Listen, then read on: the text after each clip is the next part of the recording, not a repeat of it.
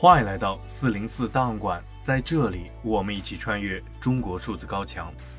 中国数字时代本周推荐媒体女子主义，这是一个旨在连接海外中国女性的泛女权社群平台，希望女性朋友们在这里相互认识，共同成长，探索自我、社群和社会，找到属于自己的女权之路。让我们在这里点亮彼此的好主意。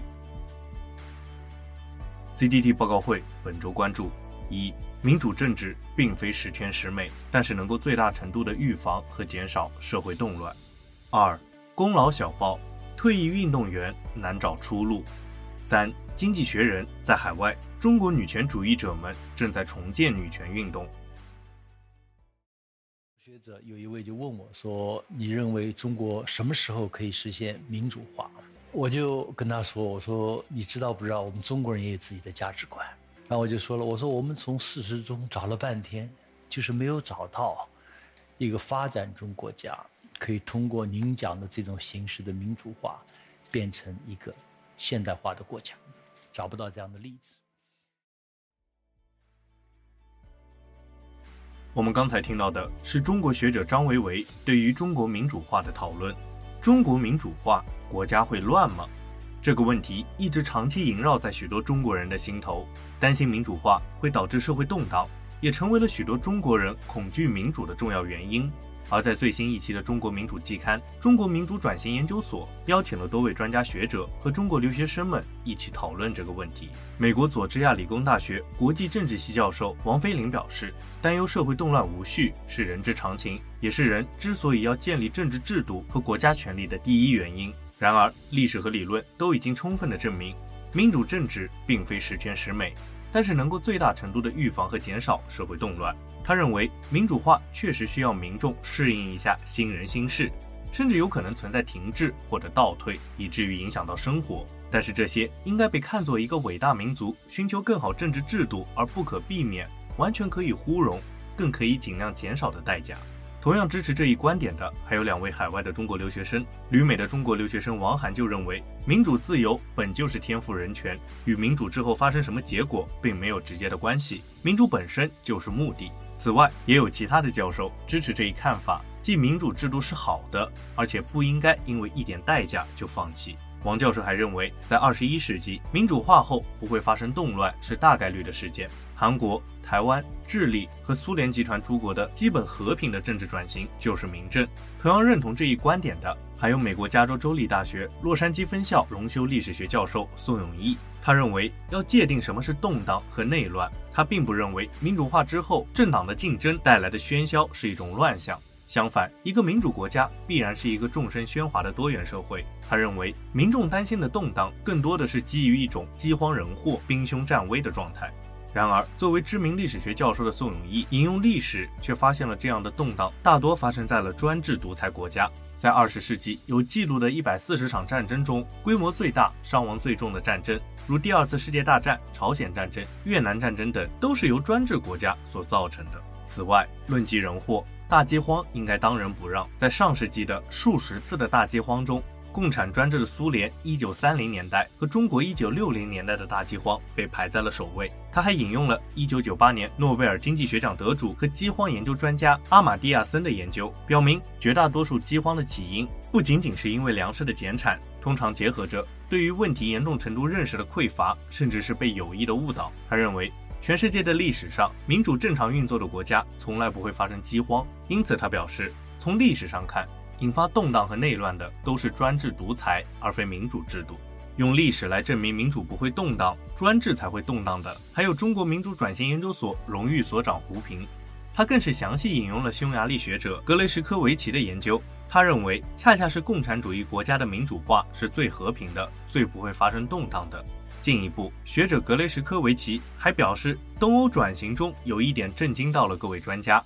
就是在转型时衰退那么严重且持续时间那么长的情况下，并没有出现很多第三世界国家在民主转型中曾经出现过的那种剧烈动荡的现象，也就是并没有乱。然而，也有一些稍微不同一点的观点出现。虽然所有的专家学者都认为中国应该要民主化，但是中国大陆社会学副教授坚贞光、台湾教授陈建明和学者邓玉文等人都认为民主化必须会付出一点代价。兼教授认为，代价的大小取决于民众的认知水平以及行为能力，包括民主化能否伴随着生活质量的改变等。台湾的陈教授则引用了历史，认为动荡可能会出现在那些民族对立的地区。然而，他认为这是民主制度设计的问题。这些地方大多照搬了英国分区、单议席、单票制选举的西敏寺模式。如果中国采取联邦制或者比例代表制选举，甚至权力下放到各个民族，就不会出现所谓的动荡。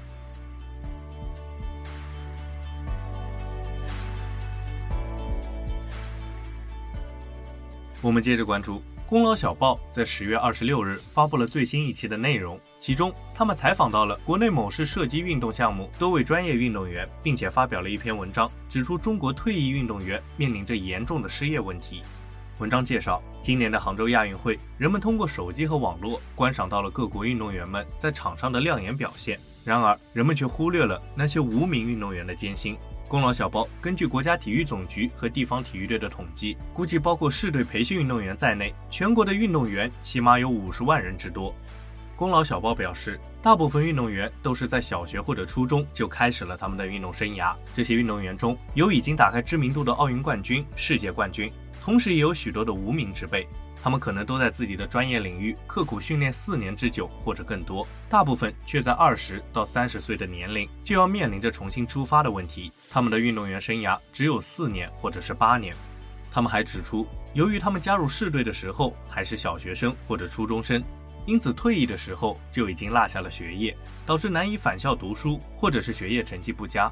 然而，运动员一旦离开专业队，他们所刻苦训练多年的技术，在社会上缺乏发展性和应用空间，再加上学历普遍较低，因此找工作往往处处碰壁。在他们采访了某市2010年至2018年的退役运动员之后，发现五十人中，大部分人都在小学五至六年级、初一时就被选拔或者报名加入了射击队。在最多两次省运会没有拿到名次后，他们中的大部分人只能退役。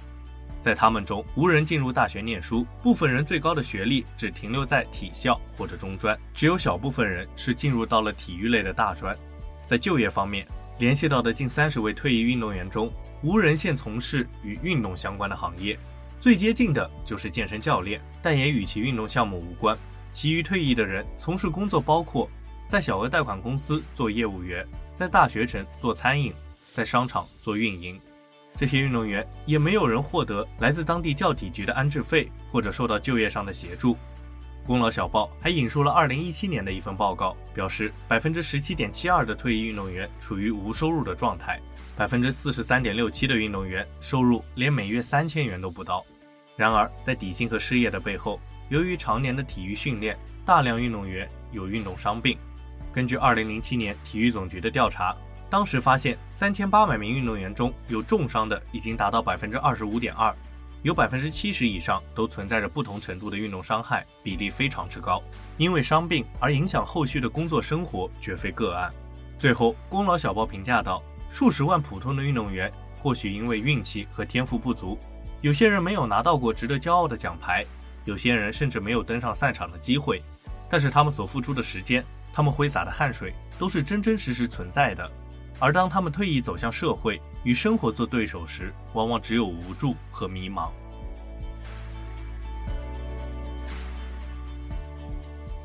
我们最后关注《经济学人》近日采访了纽约中国女权脱口秀的两位表演者。据悉，该脱口秀来自中国女权社群“女子主义”。文章一开始就描绘了两位受访者表演女权脱口秀的场景。两人操着流利的普通话，模仿着中国的小粉红因为福岛核废水而给日本打骚扰电话的样子，台下则哄堂大笑。在采访中，他们表示，每个月女子主义都会邀请以女性为主的中国公民登上纽约的舞台，说出他们在国内永远不会在公共场合说的话。然而，这背后却是中国女权主义者在国内悲惨的处境。经济学人介绍了中国女权运动从兴起到被打压。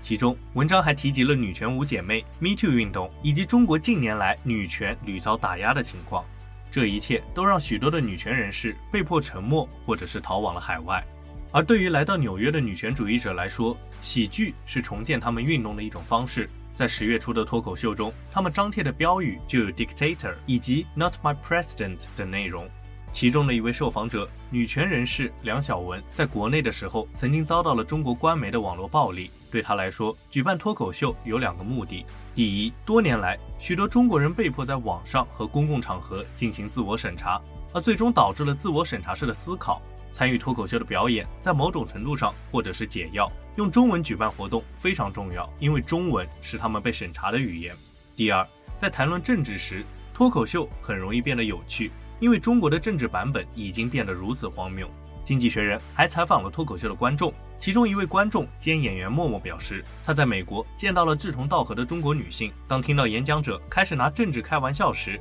他感受到了一阵担忧，但同时也感受到了兴奋。结果几个月之后，他就开始在台上讲述自己的段子。最后，梁女士表示自己从不妄想在远方改变中国的政治。如果你幻想一夜之间发生某种天翻地覆的变化，那其实是不可能的。她的目的是在海外创造空间，默默地保留一些种子，也许有一天可以带回国内生根发芽。